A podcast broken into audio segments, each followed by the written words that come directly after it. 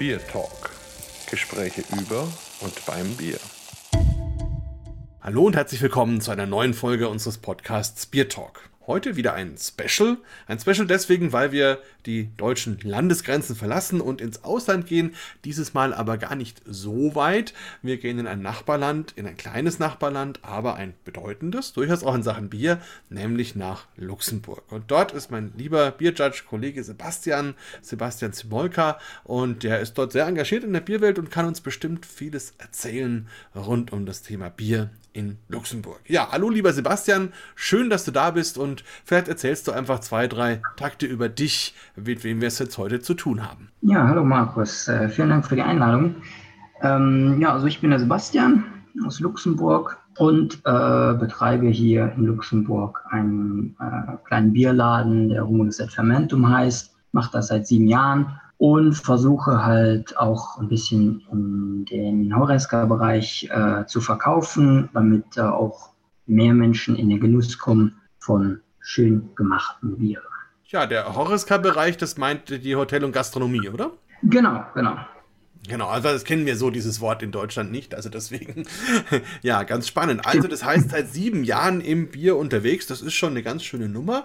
Ähm, wie kamst du überhaupt zu dem Thema Bier? Wolltest du das schon immer machen oder wann hat dich der Biervirus gepackt? Ähm, fing alles an mit meinem Studium in England, ähm, wo ich eigentlich angefangen hatte durch, durch, durch einen meiner besten Freunde, der mich äh, in die etwas äh, altertümlichen äh, Pubs mitgenommen hat, wo es dann halt noch äh, die klassischen Bitters und äh, Cast Condition Real Ale gab oder auch noch gibt. Äh, leider ist das ein bisschen im Aussterben. Und das fand ich faszinierend. Und ja, nach dem Studium bin ich dann, äh, war, ich, war ich kurz in Deutschland und habe mich da dann noch trotzdem ein bisschen mit, mit der Bierkultur in, in Norddeutschland beschäftigt, halt die klassischen norddeutschen Wills Sorten mich ein bisschen durchprobiert, was ich sehr spannend fand, weil es dann doch sehr anders ist als das, was man so in England halt kennengelernt hatte. Und zurück in Luxemburg, äh, die Grenze ist ja halt äh, sehr nah, was Belgien anbelangt, äh, kamen dann die ganzen belgischen Biere dran. Und so ist das eigentlich entstanden und, und gewachsen mit äh, Verköstigungen mit, mit Freunden, die ich immer halt alljährlich organisiert habe mit Grünkohlessen. Äh, auch mal alles selbst gekocht. Und äh, ja, irgendwann äh, kam ich dann darauf, dass es eine Sommelier-Ausbildung gibt. Und äh, das hat mich halt interessiert. Und ja, so kam dann eins nach dem anderen. Ja, spannende Geschichte und natürlich auch gerade, ähm, dass du ja praktisch in die drei großen Bierkulturen der Welt dann so reingeschlittert bist, also von England über Deutschland nach Belgien. Und da hat man dann natürlich einen sicherlichen spannenden Einblick und auch einen motivierenden Einblick. Gab es denn irgend so ein Bier, was dich auf dieser Reise so besonders beeindruckt hat, wo du gesagt hast, Mensch, das hat mich wirklich total umgehauen? Mm, es ist eher nicht ein, ein spezifisches Bier, ähm, auch nicht unbedingt ein Bierstil. Was mich sehr fasziniert hat, war ähm, immer die Bierkultur und wie, wie man seine oder die, die landesbekanntesten Stile so angegangen ist. Und ja, das ist also halt, die ganzen Länder haben irgendwo eine unterschiedliche Kultur und doch sind sie, sind sie sehr ähnlich und es verbindet sie sehr viel. Und das ist eigentlich so eine Basis, wo man oder Engländer gerne mit dem Deutschen spricht und der Deutsche gerne mit dem Belgier und ähm, man sich sehr schön austauschen kann ähm, und das anhand von, von gut gemachten Bieren. Von daher das Spezifische eigentlich nicht, könnte ich jetzt so gar nicht sagen. Ja, stimmt. Ist auch eine Frage, würde mir wahrscheinlich auch schwer fallen zu beantworten. Aber auf jeden Fall natürlich, das stimmt. Bier bringt Leute zusammen und Bier überwindet Grenzen. Und das ist dann auch was, wo, wo eben Leute mit einer Bierbegeisterung sich immer wieder treffen können. Ich meine, so haben wir uns ja letzten Endes auch kennengelernt über, über Beer-Judge-Events, wo wir uns dann gesehen haben. Ja, ich finde es ganz spannend, dass du da in, in Bedfordshire warst, weil das ist interessanterweise die Partnerstadt von Bamberg. Also insofern war ich da auch schon und das ist ein sehr schönes schönes Stück England und was ich so faszinierend finde überhaupt in England ist halt, dass das dort alles noch sehr ursprünglich ist auf dem Land. Also wenn man außerhalb von London ist, dann ist das ja, also von den Straßen, von den Häusern, eigentlich so wie vor 80 oder 100 Jahren.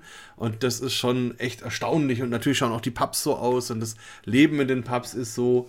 Und ähm, viele Deutsche haben ja so ein bisschen Berührungsängste mit diesem Real Ale äh, weil es ja doch ungewöhnlich ist vielleicht, aber ich finde das wirklich toll, da in der Kneipe zu sitzen. Und, und das Einzige, was mir aufgefallen ist, dass viele Engländer zwar gerne in die Pubs gehen, aber die trinken dann dort ein deutsches Weißbier oder, oder vielleicht noch ein Guinness oder so, aber relativ wenige trinken Real Ale. Ist das dir damals auch so aufgefallen? Ja und nein. Ähm, die jüngeren Leute waren eher ähm, auch mal interessiert, was anderes zu probieren weil halt diese Real Ales als dieses Old Man Drink, äh, alt, alte Männergetränk, äh, ja, so gesehen wurde. Wenn man sich aber ein bisschen mit, mit, der, mit der Geschichte befasst und, und der, der Aromenvielfalt, die es eigentlich dort gibt und wie, wie minutiös dieses Cast Conditioning äh, abgehen muss mit Temperatur und Lagerung der Ausdruck uh, The beer is good in the Red Line tonight, der kommt nicht von nirgendwoher. Das heißt, an dem Abend gehst du in den Red Line, weil an dem Abend ist das Bier auch gut dort. Und zwar richtig gut. Ähm, das ist ja Prime im Grunde genommen, würde man in, in, in Englisch sagen. Morgen ist es wieder anders. Und das ist halt eine, eine sehr spannende Geschichte. Ältere Menschen haben das sehr äh, oft getrunken und ja, die Berührungsängste habe ich damals schon gesehen. Wer aber es mal probiert hat und sich ein bisschen mit Bier äh, beschäftigt, der trinkt ganz gerne mal äh, ein schönes Bitter oder ein, ein, ein richtiges Cast Condition Real Ale ähm, ist auch preislich relativ attraktiv, muss man auch sagen. Ja, das stimmt. Und es ist halt auch eine, eine, eine, neue Dimension von Bier, die wir, wir jetzt beim Bier eigentlich nicht kennen, nämlich eben auch die Frage, wie alt ist dieses Real Ale? Also ist es fast frisch angestochen oder ist es vielleicht schon zwei, drei Tage offen? Und dementsprechend verändert sich dann ja auch dieses Bier. Also durchaus interessant. Ja, du bist dann ja erstmal in der Bankenwelt quasi groß geworden warum hast du da nicht einfach weitergemacht? Wie kam dann dieser Sprung ins Bier, dass man sagt, ich mache da jetzt ein Business draus, ich mache da jetzt Geschäft? Ja, gute Frage. Es hat mich einfach äh, gepackt. Das, das, diese ganze Finanzwelt das, ähm, hat mich immer, immer weniger interessiert. Ähm, ist jetzt nicht, dass, dass gar kein Interesse da ist, aber ähm, manche Dinge durfte ich oder musste ich auch miterleben, mit denen ich nicht unbedingt äh, einverstanden bin man muss es ja vielleicht nicht so weitermachen. Und äh, die Möglichkeit, dass halt mich so wieder ein bisschen ähm, der Bierenthusiasmus äh, ja, gepackt hat, äh, hat mir einfach gezeigt, hier in Luxemburg ist auch Bedarf da, weil es halt äh, der Markt doch sehr, nicht nur sehr klein ist, aber doch sehr ähm, überschaubar ist, was die Brauereien anbelangt. Und es gibt so eine schöne äh, Biervielfalt, auch gerade in den Nachbarländern, dass es einem doch dann ein bisschen komisch vorkommt, dass es in Luxemburg die nicht gibt. Und dann habe ich gesagt, ja, wenn, wenn keiner es macht, dann mache ich es halt. Irgendeiner muss es ja machen. Das hört sich auf jeden Fall klasse an. Ja, der Laden heißt Humulus et Fermentum. Also wie kommt man auf den Namen? Wie, was, was würdest du sagen, was ist die Bedeutung dahinter? Einfach Latein. Humulus für Hopfen und Fermentum steht halt für Malz und Fermentierung. Ähm, jeder Marketing-Schüler äh, im ersten, nach der ersten Stunde würde, würde dich auslachen, dass das eigentlich kein toller Name ist. Ähm, aber gerade deswegen bleibt er auch hängen. Also viele kennen mich mittlerweile auch als, als der Humulus. Oh.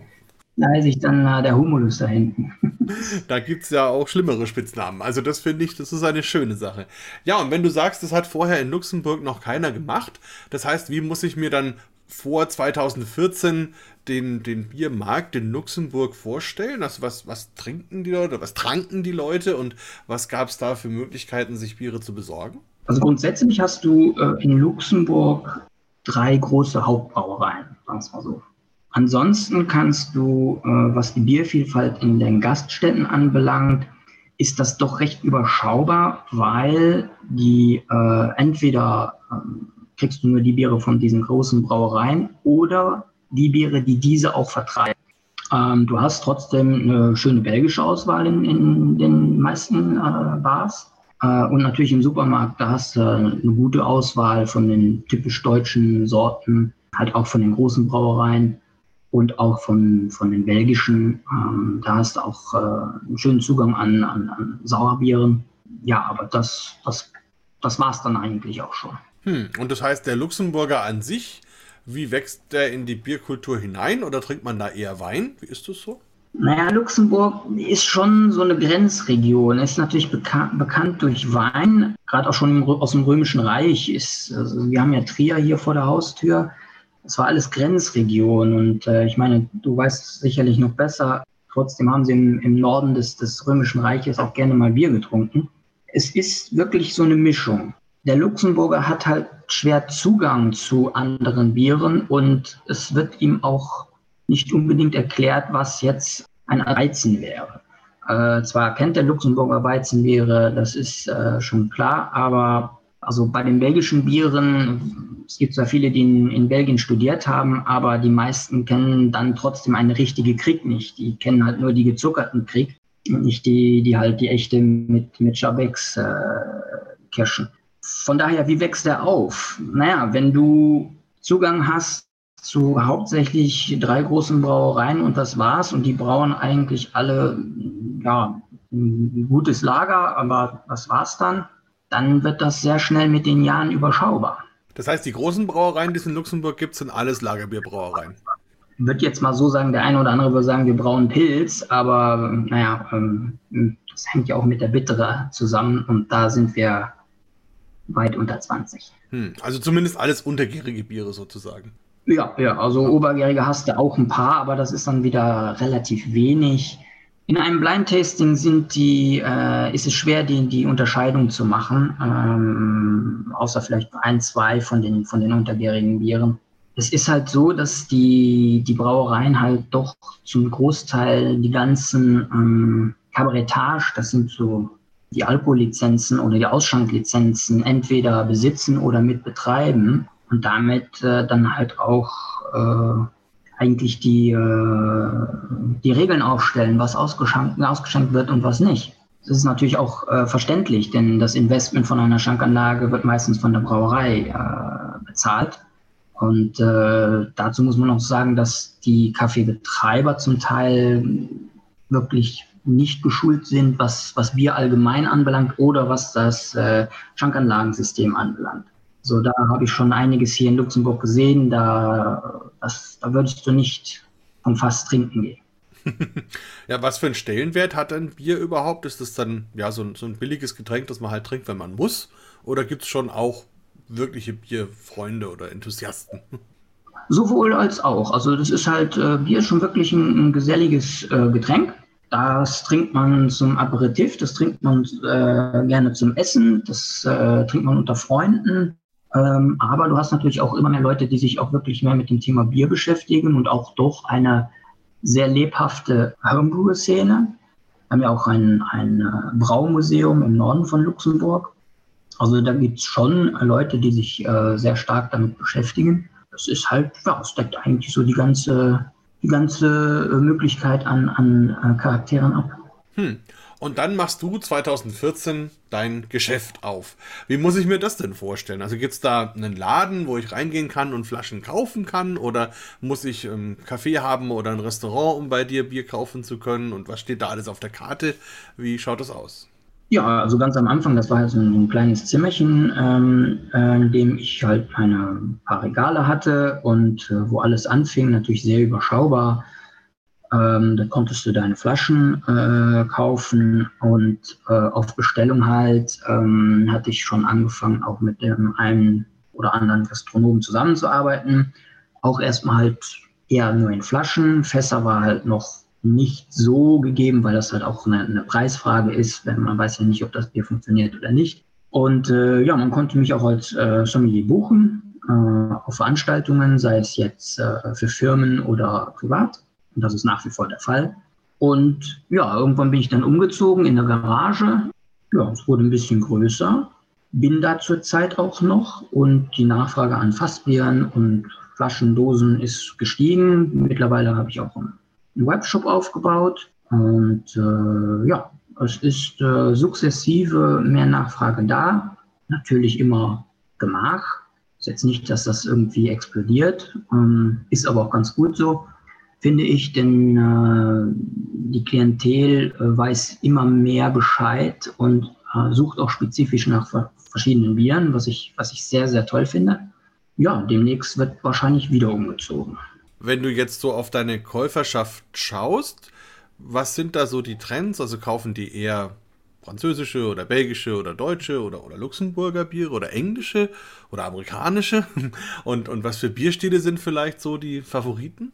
Manchmal sind es Biere, die funktionieren mit verschiedenen Nationalitäten in Luxemburg besser als mit anderen Nationalitäten, witzigerweise.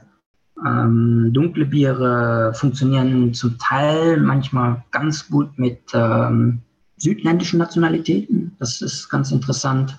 Ansonsten, was Stile anbelangt, äh, natürlich IPA, hopfenbetonte Biere, das äh, ist etwas, was sehr äh, stark nachgefragt wird. Aber mittlerweile auch das eine oder andere saure Bier, sei es jetzt im, im Sinne von äh, wilder Fermentierung oder halt äh, gesäuert äh, oder halt auch gesalzen, wie eine Gose oder eine Berliner Weiße. Ähm, das wird auch immer mehr gefragt. Ähm, ansonsten die letzten zwei Jahre witzigerweise ähm, wurde mehr nach, nach Pilz gefragt. Aber Pilz halt so ein bisschen mit einem Twist. Was auch noch ganz, ganz gut läuft, manchmal sind ein paar dunkle Biere, je nach Jahreszeit natürlich. Gerade so klassische Porter-Stile, die, die jetzt nicht zu stark sind. Und äh, gut, im Winter äh, Barrel Aged, das ist auch etwas, was immer mal wieder gefragt wird, weil ähm, das teilt man dann auch in, im Freundeskreis, sofern mhm. kein, kein Corona ist. Und wenn du jetzt gerade gesagt hast, die dunklen Biere mit den südländischen Nationalitäten, meinst du, dass dann diese dunklen Biere von Brauereien aus südlichen Ländern kommen oder dass Leute, die aus südlichen Ländern kommen, besonders gern dunkle Biere trinken wollen? Nein, ich würde nicht sagen, das würde ich nicht so pauschalisieren, aber mir ist schon aufgefallen, dass ich äh, zum Teil äh, Kunden habe, die aus Italien oder, oder zum Beispiel Spanien sind, beziehungsweise schon in der zweiten Generation wohnen. Ne? Ähm, mein Luxemburg ist da sehr, sehr äh, glücklich, was die, die Internationalität anbelangt. Sehr, sehr viele Nationen beherbergt, das ist super spannend. Da ist mir schon aufgefallen, dass es doch öfters welche sind, die, die, die halt dunkle Biere kaufen. Und das fand ich eigentlich immer, immer ja, so eine kleine nette Anekdote. Ja, nee, ist interessant. Ähm, wenn ich jetzt hier zum Beispiel in Deutschland meine Veranstaltungen mache und ich brauche oder möchte gerne ein belgisches Bier oder ein französisches oder ein polnisches oder so, dann habe ich jedes Mal einen Riesenzirkus, wenn ich diese Biere hier nach Deutschland importieren möchte. Oder selbst wenn ich sie nur mitnehme aus dem Ausland, dann darf ich sie offiziell auch nicht ausschenken. Wie ist das denn bei dir in Luxemburg? Also kannst du einfach rüber nach Belgien fahren oder rüber nach Deutschland und Biere einkaufen und dann verkaufen? Oder hast du auch so einen, so einen Riesenzirkus mit Zoll und so weiter?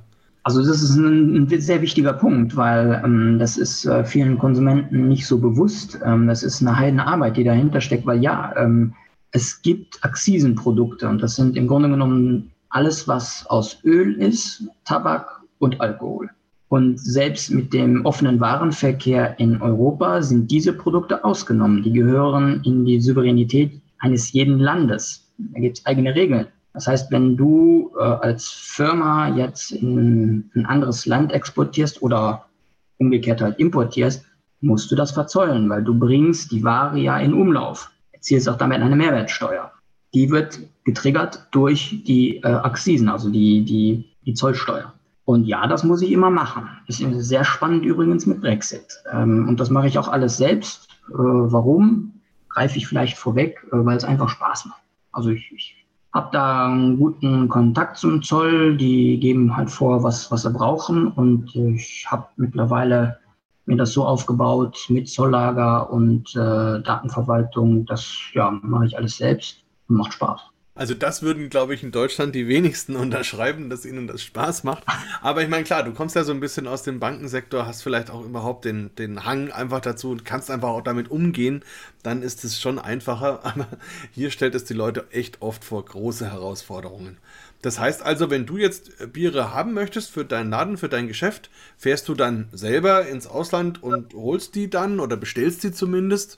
Oder wie muss man sich das vorstellen? Zu einem früheren Zeitpunkt bin ich äh, öfters selbst gefahren. Das äh, schaffe ich zeitlich aber gar nicht mehr so. Also es geht dann schon über die Logistik. Trotzdem nehme ich es mir nicht, doch manchmal rüber nach Belgien alte Freunde zu besuchen. Umgekehrt haben wir dafür auch manchmal Besuch von denen. Vor zwei Wochen war zum Beispiel Bruno Wandenbosch da, äh, auch eine Familienbrauerei in vierter Generation, der für einen Tap Takeover gekommen ist. Ja, da fahre ich gerne auch mal hin. Äh, sowieso immer schön in Belgien äh, die Landschaft zu, zu sehen, zu besuchen, die Menschen, äh, mit denen äh, über Bier zu sprechen, was Gutes zu essen dabei. Also ja, mache ich noch manchmal, aber ansonsten geht das schon über die Logistik. Ist ja natürlich auch eine Sache von Quantität und wie viel Platz du auf deinem, deinem kleinen Ladegefährt hast. Ja, das stimmt. Und das ist dann natürlich auch wieder eine Frage der Wirtschaftlichkeit unterm Strich. Ja, bist du eigentlich selber in Luxemburg geboren? Bist du Luxemburger? Ich bin hier geboren, äh, trage aber doppelte Staatsbürgerschaft, also Deutsche und, und Luxemburgisch, ja. Und, und wie ist das, wenn man, also ich, ich, kann mir das gar nicht vorstellen, wenn man in so einem doch relativ kleinen Land ähm, groß wird, hat man da relativ bald eine Sehnsucht, auch ähm, mal über die Grenzen zu gucken? Oder ja, wie, wie, wie fühlt man sich da so als Luxemburger? Gute Frage. Ich weiß nicht, ob ich für jeden Luxemburger sprechen kann. Ich weiß nur, dass äh, Luxemburger gerne reisen. Ähm, ich für mich eigentlich fing alles dann, dann doch damit an, äh, Richtung Studium. Da wollte ich dann wirklich aus Luxemburg raus und auch erstmal auch gar nicht zurückkommen, weil ich äh, wollte erstmal was anderes sehen. Und deswegen auch zum Teil England, weil man dann auch die Sprache halt lernt und die Kultur besser kennenlernt. Und das äh, habe ich sehr spannend gefunden. Dann nach Deutschland halt, war ganz anders. Das war von heute auf morgen, war das echt äh, ein, ein Schock. Brauchte ich auch ein bisschen, um mich wieder zu akklimatisieren. Aber ja, das war aber schon spannend. Also ja, man, man reist gerne. Wie würdest du denn das charakterisieren? Also was ist der Unterschied zwischen, sagen wir mal, einem typischen Engländer und einem typischen Deutschen und vielleicht einem typischen Luxemburger? Oh, ich glaube, jetzt also ohne jetzt Stereotypen zu be be äh, be bemühen. Also nur wenn dir was einfällt. Wenn nicht, dann lassen wir das weg. nee, es ist schon, das ist jetzt nichts, nichts Böses. Es ist auch kein Geheimnis, glaube ich, weil man merkt das schon, Engländer sehen viele Sachen nicht so eng, äh, sehen viel Möglichkeiten und Optimismus und machen einfach mal. Und in Deutschland ist alles ein bisschen mehr strukturiert, kadriert und man versucht das vorbereitend alles schon in die Wege zu leiten und äh, wenig Raum für Zufälle zu lassen, die ja dann vielleicht dann doch äh, irgendwas schiefgehen lassen können. Äh, der Luxemburger er ist irgendwie, irgendwie so dazwischen manchmal. Das hängt von der Situation ab, aber ja, den könnte man so dazwischen tun. könnte man das auch auf die Bierwelt übertragen? Also denkt auch der britische Brauer da ein bisschen mehr so nach den Möglichkeiten potenzieller Ergebnisse und ist der Deutsche vielleicht eher ein bisschen in seinem System da gefangen? Kann man das so sehen? Ich würde jetzt nicht von, von System gefangen äh, sprechen, was, was die deutschen Brauer anbelangt. Aber du merkst schon, es ist aber nicht nur für die Brauwelt so. Du merkst viel, dass in England halt dieses Learning by Trade, also Learning by Doing gemacht wird. Wobei, jetzt sehr, sehr äh, grob gesehen. Ne? Äh, es ist halt in, in, in vielen Berufszweigen so. Ähm, und in Deutschland hast du halt deine klassische Ausbildung und entsprechend hast du dann auch dein, ja, dein, deine Denkweise, die sehr strukturiert vorgeht. Das eine äh, ist genauso gut wie das andere. Also das ähm, ist eigentlich immer eine lustige Geschichte, wenn du einen deutschen Brauer und einen englischen Brauer zusammen hast. Das gibt sehr, sehr heiße Gespräche, aber auch sehr, ähm, sehr aufschlussreiche Gespräche. Und keiner geht vom Tisch und hat irgendwie ein schlechtes Gefühl, sondern ist eigentlich eine, eine sehr gute Erfahrung, reicher, weil man wirklich voneinander lernt. Und ich finde das sehr ergänzend.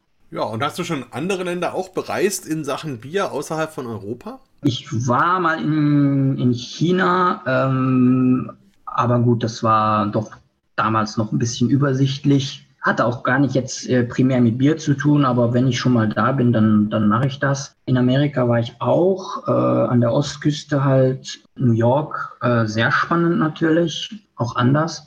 Aber ansonsten äh, nie sonst eher nur Europa. Und da haben wir wirklich viel zu entdecken, das muss man schon sagen. Das stimmt. Und vor allem diese Bierkultur wächst ja auch noch. Also das finde ich auch interessant, dass da ja immer mehr dazukommt. Und ich glaube, das hast du ja dann auch so ein bisschen miterlebt, dass ja gerade wo du jetzt in, in England warst, da ist ja in England diese Bierszene massiv gewachsen.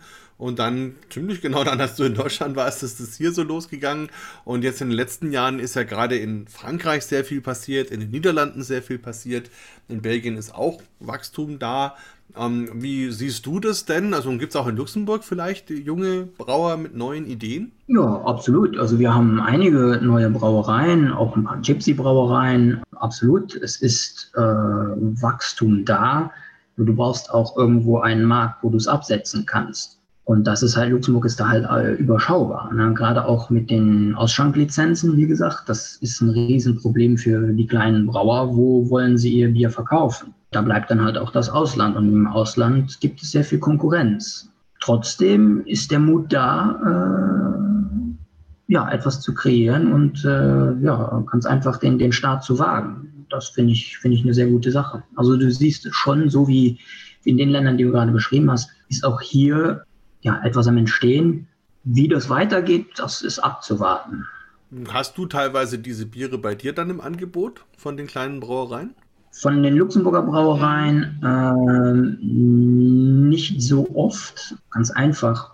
Der Luxemburger kauft es direkt bei einer Brauerei und will es nicht unbedingt äh, noch ein bisschen teurer bei mir kaufen. Also hm. kann ich auch nachvollziehen. Außerdem der direkte Kontakt zur Brauerei, die in Luxemburg ist nun mal nicht so groß, 10, 20 Kilometer weit entfernt ist, ja, dann kauft man das dort. Hat aber auch noch einen anderen Grund. Manche sind noch nicht dort, wo sie sein könnten, was die ähm, Stabilität und die Konsistenz der Biere anbelangt. Also da merkst du schon noch öfters, dass von Batch zu Batch große Unterschiede sind.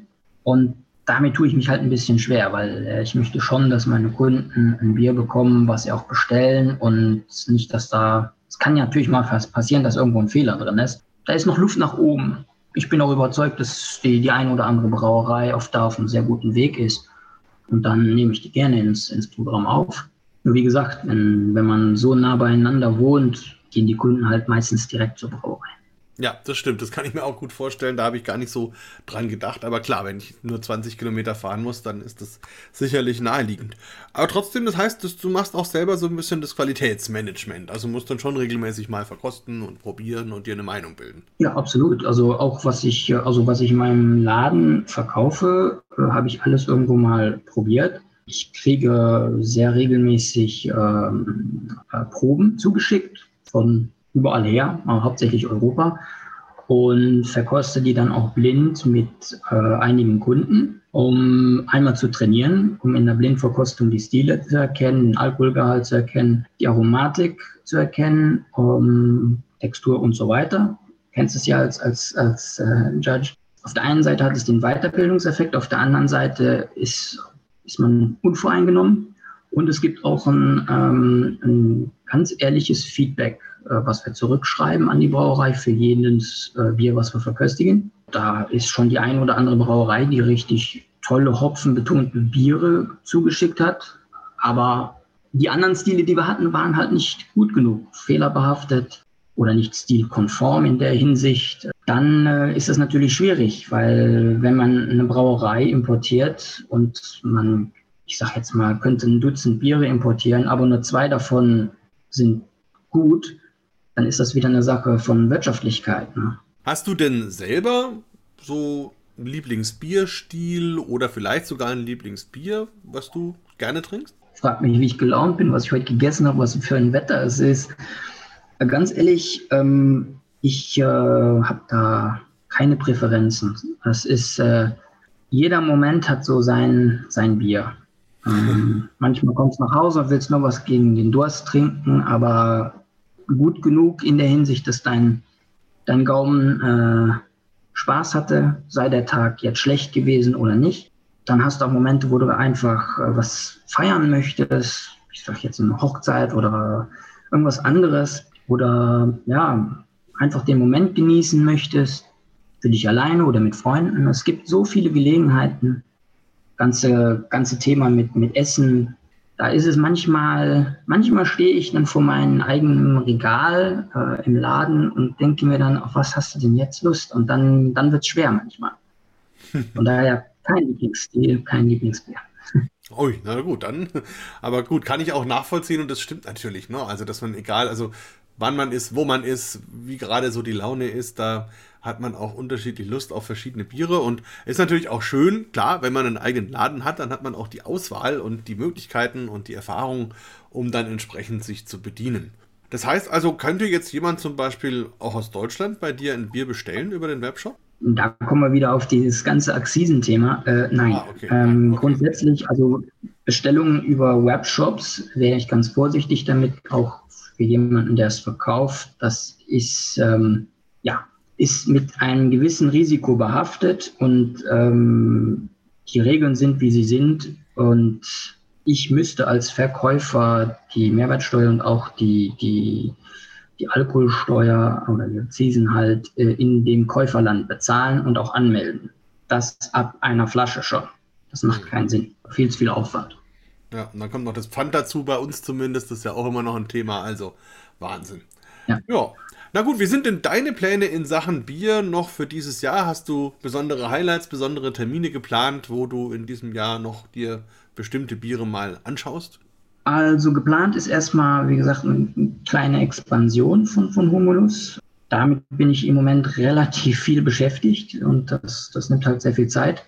Ansonsten, nächste Thema Event äh, wird wahrscheinlich in den nächsten drei Wochen Spring Break sein in Luxemburg.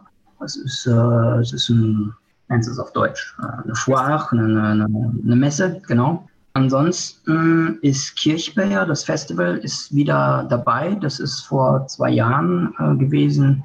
Wird dabei sein, aber nicht als Humulus, sondern ich habe viele Brauereien mit eingeladen und äh, die haben dann alle ihre Stände und ich sehe halt zu, dass hinten dran die ganze Zollgeschichte und so weiter vor Festival schon erledigt ist und bin damit dann auch, auch relativ eingebunden, weil es kommen jetzt nicht nur zwei, drei Brauereien, da kommen schon einige und auch ein paar ziemlich richtig gute. Also da werden wir dann unbedingt natürlich auch mal den Link bei uns in die Show Notes schreiben. Ähm, kannst du noch mal sagen, wie das Festival genau heißt? ist eigentlich so ein kleines Wortspiel. Also Kirchberg, das ist ein Stadtteil äh, ähm, in Luxemburg.